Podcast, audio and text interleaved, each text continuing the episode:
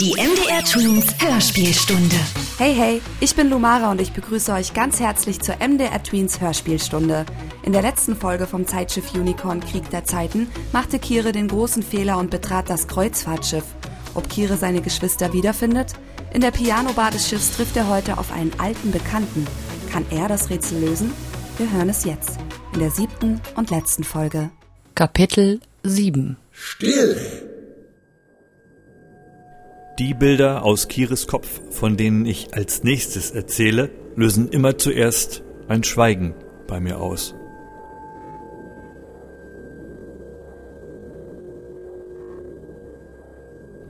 Das Schiff war morgens ausgelaufen und da es jetzt Abendessen gab, einen halben Tag unterwegs. Und natürlich hatte Kire schon in den Oberdecks nach seinen Geschwistern gesucht. Vergeblich. Trotzdem kam es zu einer zukunftsweisenden Begegnung. Kire folgte einer Melodie, die er kannte. La Paloma. Allerdings kam sie diesmal nicht von einer Spieluhr, sondern von einem Klavier in der Pianobar des Schiffs. Und der Klavierspieler war für ihn kein Unbekannter. Es war der abgestürzte Major, den er am Fenster des Gutshofs gesehen hatte und der am Einlass der Freiheit auf ihn gewartet hatte.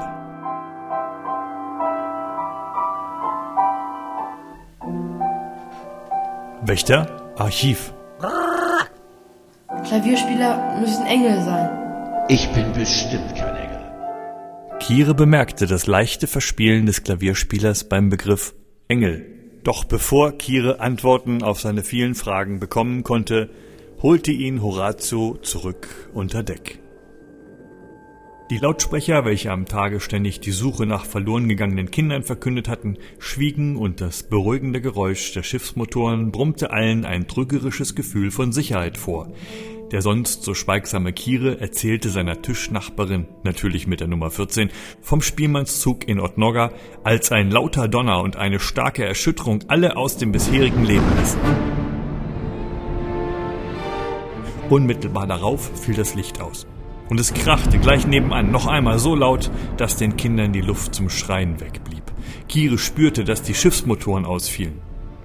Die Freiheit neigte sich, zuerst nur leicht. Aufatmen. Als ein dritter Einschlag das Schiff aber dann doch zum Kippen brachte, flog alles durch den Raum, was ich nicht irgendwo festhalten konnte. Teller, Tassen, Kinder, die Tänzerin fing an zu weinen und ein Befehl dröhnte aus den rauschenden Lautsprechern. Achtung, Achtung! Es folgt eine wichtige Durchsage. Wir bitten alle Passagiere sofort auf die oberen Decks. Dies ist keine Übung. Vielen Dank. Ende der Durchsage. Achtung, Achtung! Durchsage! Alle nach oben! Jetzt! Ende der Durchsage! Horatio reagierte sofort. Sie versuchte, die Kinder zu beruhigen, indem sie sie in ihre Hände schauen ließ. Alle Meistererzählerschüler, auch Kire, schauten in ihre Hände und fanden darin eine Spieluhr. Während die furchtbarsten Geräusche von überall her den Raum zu fluten schienen, gab Horatio die Order, die kleine Kurbel der Spieluhr zu drehen, und wie ein Orchester von Spieluhren erklang mit leichtem Echo La Paloma. Horatio öffnete die Tür zum Unterdeck, aber es gelang ihr trotz der Spieluhren nicht, die Meistererzählschüler in Formation zu halten. Ein Meistererzählerschüler lief vor und zog die anderen wie ein Sog mit sich. Auch Kires Füße fingen an, wie von selbst loszulaufen, und er sah nur auf die Treppenstufen, damit er nicht stolperte, denn die Masse treppensteigender Kinder hätte ihn bei einem Sturz zu Tode getrampelt, und wir spürten das. Von fern hörte er Horatio rufen, immer leiser werdend. Sieh die Welt so bunt wie du kannst. Sei so klug wie nötig und zaubere so Als sie wie durch ein Wunder endlich den Ausgang und damit die neblige Nachtluft erreichten, rutschten alle auf dem spiegelglatten Deck durch die Schieflage des Schiffs auf ein Geländer zu, hinter dem nur Nebel zu sehen war. Kire war so schnell, dass er sich wie viele neben ihm am Geländer den Kopf eingeschlagen hätte, wenn er nicht instinktiv flach auf den Boden geduckt gerutscht wäre. Während er unter dem Geländer durchglitt, sah er kurz aus dem Augenwinkel die auf dem Deck wie auf Schlittschuhen gleitende Tänzerin mit der Nummer 14 auf ihn zukommen. Sie griff seine Hand und zog ihn vorbeigleitend unter dem Geländer hoch. Doch Kires Rucksack blieb am Geländer hängen, öffnete sich dabei und schüttete seine Erinnerung an die Kindheit einfach ins Meer. Kerze, Streichhölzer, Brot, Gänseschmalz, Äpfel und das Fläschchen mit Seifenblasenwasser. Kire griff nach dem Fläschchen und ließ die Hand des Mädchens los, welches unaufhaltsam weiterglitt. Kire verfehlte auch das kleine Seifenblasenfläschchen. Es flog neben Kire an die Reling, zersprang und überließ das Seifenwasser dem Wind. Der blies daraus glänzende, regenbogenfarbene Seifenblasen, die sofort gefroren und auf dem Deck zerplatzten oder ins Wasser fielen. Kire rutschte wieder ins Geländer und hörte dabei ein knackendes Geräusch im rechten Arm. Seine linke Hand griff die Reling und hielt ihn mit letzter Kraft am Schiff fest. Nur noch wenige Sekunden würden Kire bleiben, um loszulassen und davonzuschwimmen und nicht von der Wucht des kippenden Schiffes erdrückt zu werden. Seine Finger klammerten sich an die eiskalte Reling und er konnte nicht loslassen. Aus Knast vor der Höhe. Kire blinzelte vor Schmerz und sah in einiger Entfernung Oda, die auf der Reling balancierte. Und dabei trug sie ein Kostüm wie das einer Seiltänzerin im Zirkus. Oda sprang. Kire riss die Augen auf und sah eine letzte große Seifenblase, die nicht gefroren war, in den Himmel steigen. In ihr spiegelte sich eine Möwe, die ihm mit Marinas Stimme zurief Flieg, Kire, flieg! Kire ließ das Geländer los und hörte das erste Mal hier draußen überhaupt ein Geräusch. Doch war dieses noch vor einem Tag ein Lockruf, so klang es nun wie ein Hilferuf.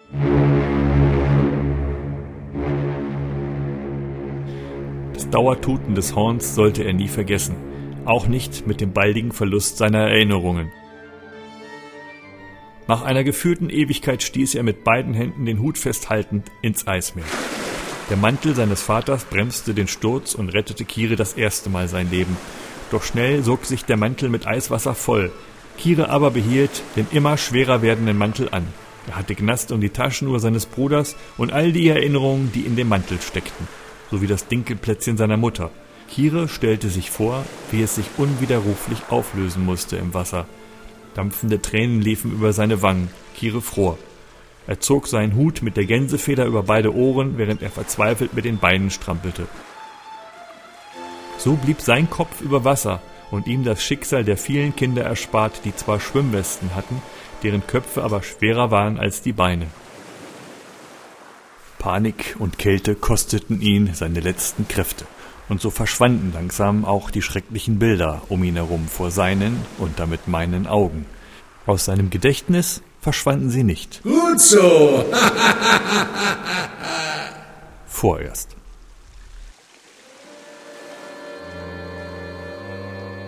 Kire war zu schwach, um in diesem Nebel noch irgendetwas zu erkennen und hatte auch kaum noch Kraft, sich über Wasser zu halten. Im letzten Moment stieß das Surfbrett von Duke Kahanamoku an seine Hand und irgendjemand hiefte ihn auf das Brett. Das Surfbrett eines Schwimm-Olympiasiegers, von dem ich nicht wusste, wie es an Bord geraten war, hatte Kire das Leben gerettet. Seine zweite Rettung in dieser Nacht. Auch der Funkkäfer hatte durch die Wahl seines Standorts überlebt, aber die Gefahr, gerade jetzt hinausgeschleudert zu werden, war groß. Zudem machte auch ihm die Eiskälte zu schaffen und verursachte einen Übertragungsausfall.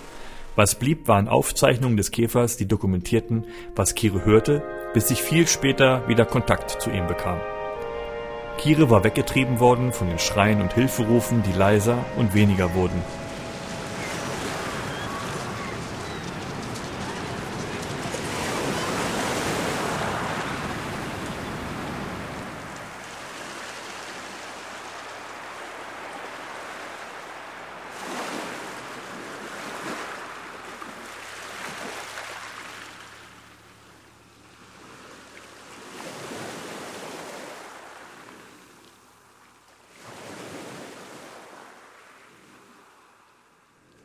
Kälte sog alles aus Kira heraus, auch seine Gedanken.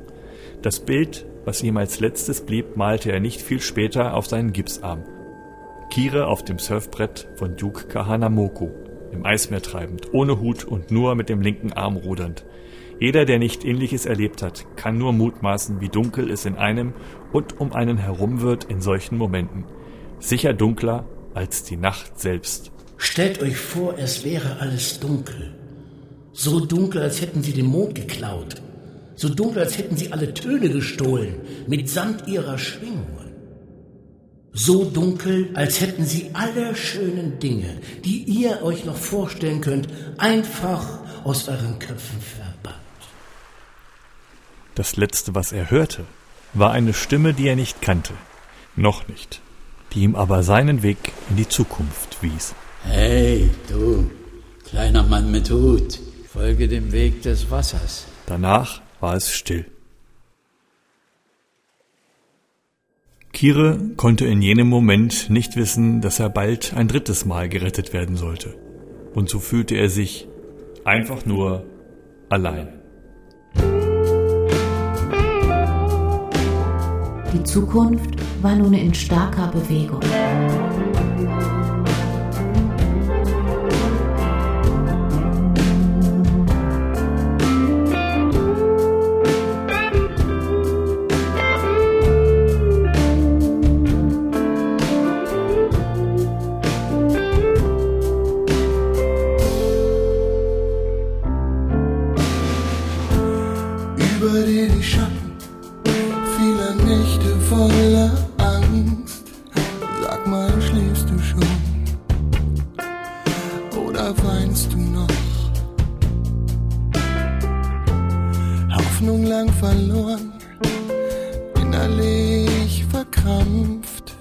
Sag mal, schläfst du schon?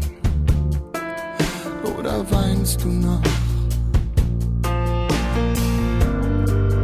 Wie viel Träume hast du in dein Kissen geweint? In dein Kissen geweint. Wie viel Hass und Wut haben sich in dir vereint?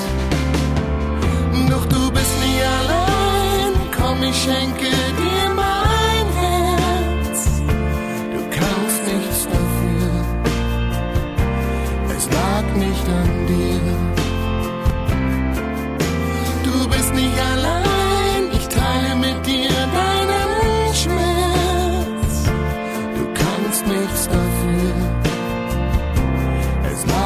nicht an dir.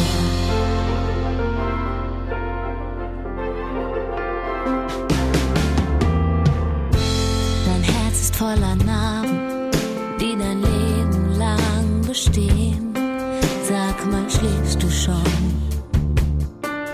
Oder weinst du noch? Dein Arm war schnell gebrochen, mit Gewalt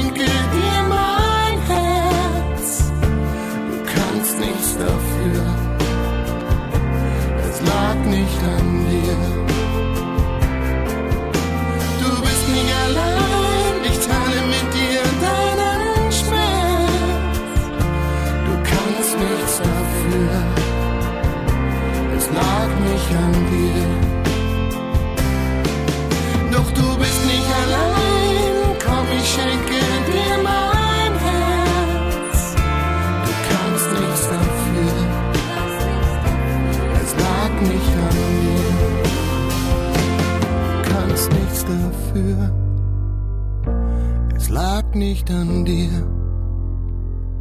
Du kannst nichts dafür, es lag nicht an dir. Und ich habe geweint, wegen dir habe ich geweint. Ich habe geweint, und ich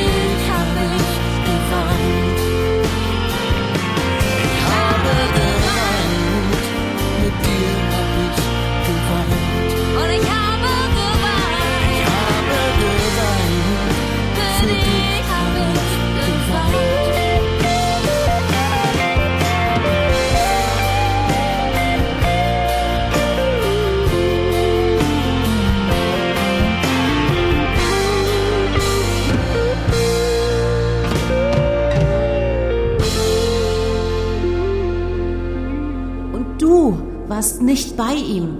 Übertragung in die Außenwelt, stopp.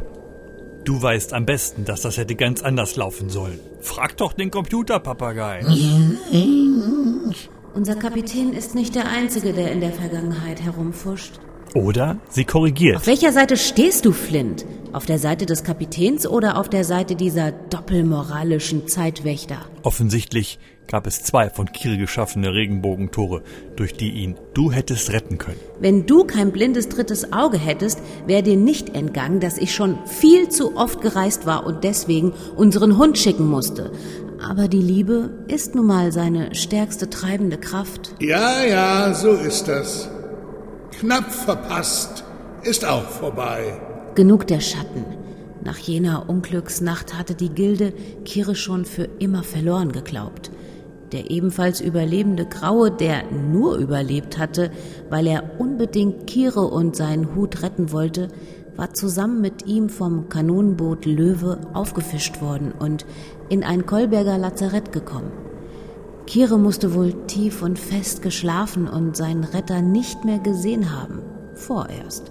Eine Krankenschwester hatte Kire kurz darauf aus dem Lazarett mitgenommen, weg von der nahenden Kriegsfront im Osten.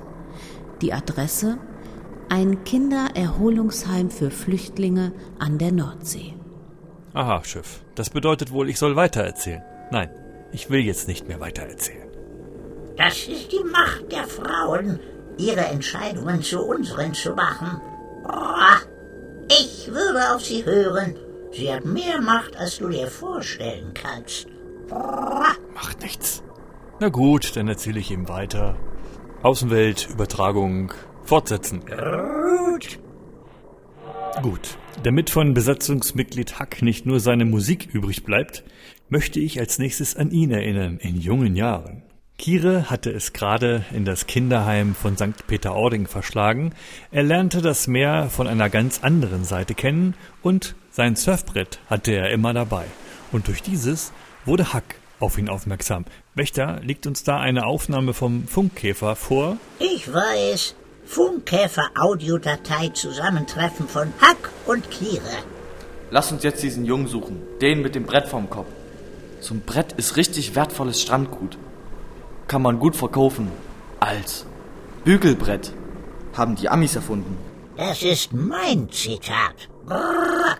Die nächste Aufnahme, die ich brauche, Wächter, ist die, kurz bevor Kire sein Gedächtnis verlor. Er bekam Besuch von einem mysteriösen Piraten mit einem noch mysteriöseren Blechpapagei auf der Schulter. Und das ist mein Partner, Louis Stevenson. Ich komme aus der Zukunft, Kire. Und mein Papagei hier stammt von einem Zeitschiff namens Unicorn. Das glaube ich nicht. Das ist jetzt nicht wichtig. Ich bin hier, um zu schauen, ob es dir gut geht. Hier war ein Verwandlungskünstler am Werk, der sein Handwerk verstand, der so gut war, dass die Person, in die er sich verwandelte, zu seiner eigenen Identität hinzukam. Laut Funkkäfer hatte Kire sofort erkannt, wer sich hinter dem Piraten verbirgt. Und damit war klar, dass er dies schon lange wusste. Kire hatte den Piraten längst enttarnt und rief laut, Zack, ich hab dich so vermisst. Ich wusste schon zu Hause, dass du dich verändern kannst. Die Schatzinsel, die hat dich verraten. Aber an der Stimme musst du noch ein bisschen arbeiten. Mehr darfst du jetzt nicht wissen. Denn die Zukunft befindet sich in ständiger Bewegung. Die Brüder waren sich erneut in die Arme gefallen und Kira hatte zu weinen begonnen. Anders als erwartet, fragte er nicht nach Marina. Entweder weil er die Antwort kannte oder weil er sie nicht kennen wollte. Kire hatte seinem großen Bruder immer vertraut und schwieg. Zack verschwand aus Kires Armen, als löste er sich auf. Aber Kire war zuversichtlich, dass die beiden sich schon bald wiedersehen würden. Und er sollte Recht behalten. Allerdings konnte sich Kire beim nächsten Mal nicht mehr an seinen Bruder erinnern. Da jemand Kire von seinen schlimmen Erinnerungen befreite und damit aber auch alle schönen Erinnerungen vergrub. Seit seinem Gedächtnisverlust sprach Kire allerdings auch mit einer viel höheren und kindlicheren Stimme. So übertrug es zumindest der Funkkäfer. Computerpapagei, Stimme Kire nach dem Gedächtnisverlust. Hinter ihr geht die Sonne auf, die blendet aber. Und diese Spur brachte mich auf diejenige, welche für seinen Gedächtnisverlust verantwortlich war. Und ich verrate euch, es war Funkschaden! Falsche Funkscheidung! Schiff, was soll das? Guck mal aus dem Fenster. Ohne Vorwarnung raus aus der Zwischenwelt und rein in einen Meeresregen?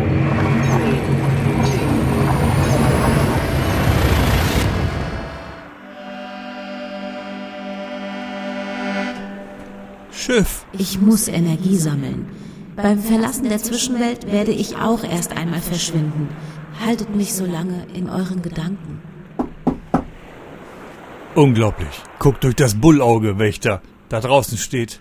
Zack. Und das ist mein Partner, Louis Stevenson. Und er hat Brennnesselwürmchen Saft. Komm, Blechvogel, lass uns rausgehen und ihn begrüßen. Zack. Du bist zurück. Wie schön. Na, hör mal. Ich war nie weg. Ihr habt mich draußen vergessen, ihr Trottel. Äh, Wächter, hast du die Schlüssel für die Tür zum Funkraum? Die Wahrscheinlichkeit für diese These liegt bei 0,3 Prozent. Flint, ich verliere den Verstand. Ich kann es fühlen. Ich habe Angst. Hm. Schiff, mach mal auf.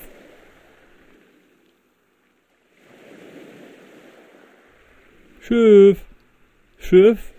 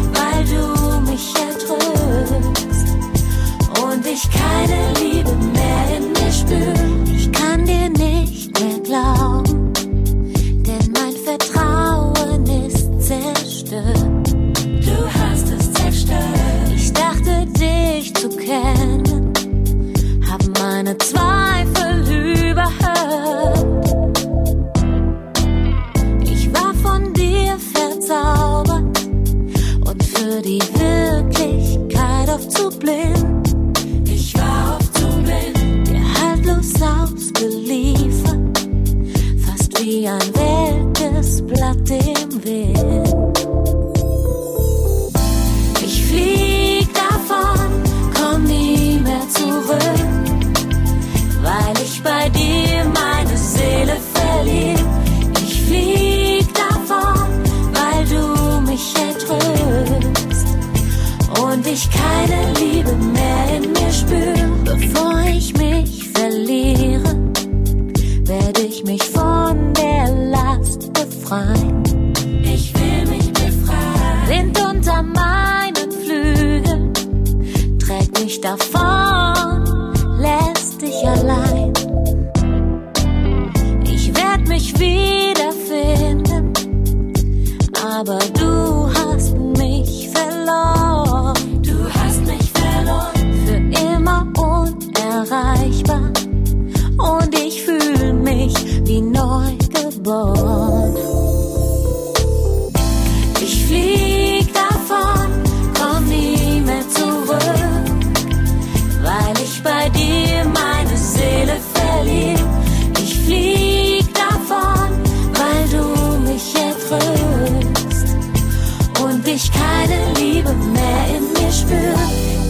Chance, ich musste gehen. Irgendwann wirst du verstehen, warum es so kam. Jeder hat für sich gelebt, nach dem eigenen Glück gestrebt, niemals gemeinsam, denn wir waren einsam. Beim Verlassen der Zwischenwelt werde ich auch erst einmal verschwinden.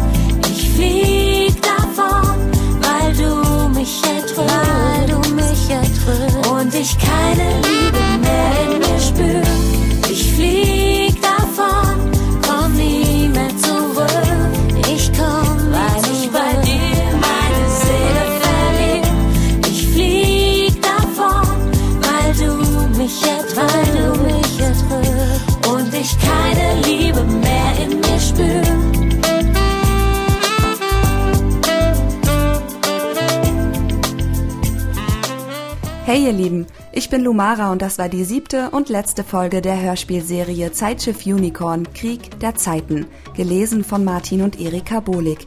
Ich hoffe, euch hat die dritte Staffel gefallen und ihr konntet viel von Kapitän Kire und seinen Freunden lernen. Oftmals sind es nämlich die Erinnerungen, die uns glücklich machen und die Liebe, die uns hilft, an unsere Ziele zu kommen. Passt auf euch auf und schön, dass ihr dabei wart in der MDR Tweens Hörspielstunde. MDR Tweens Hörspielstunde. Wir funken dazwischen.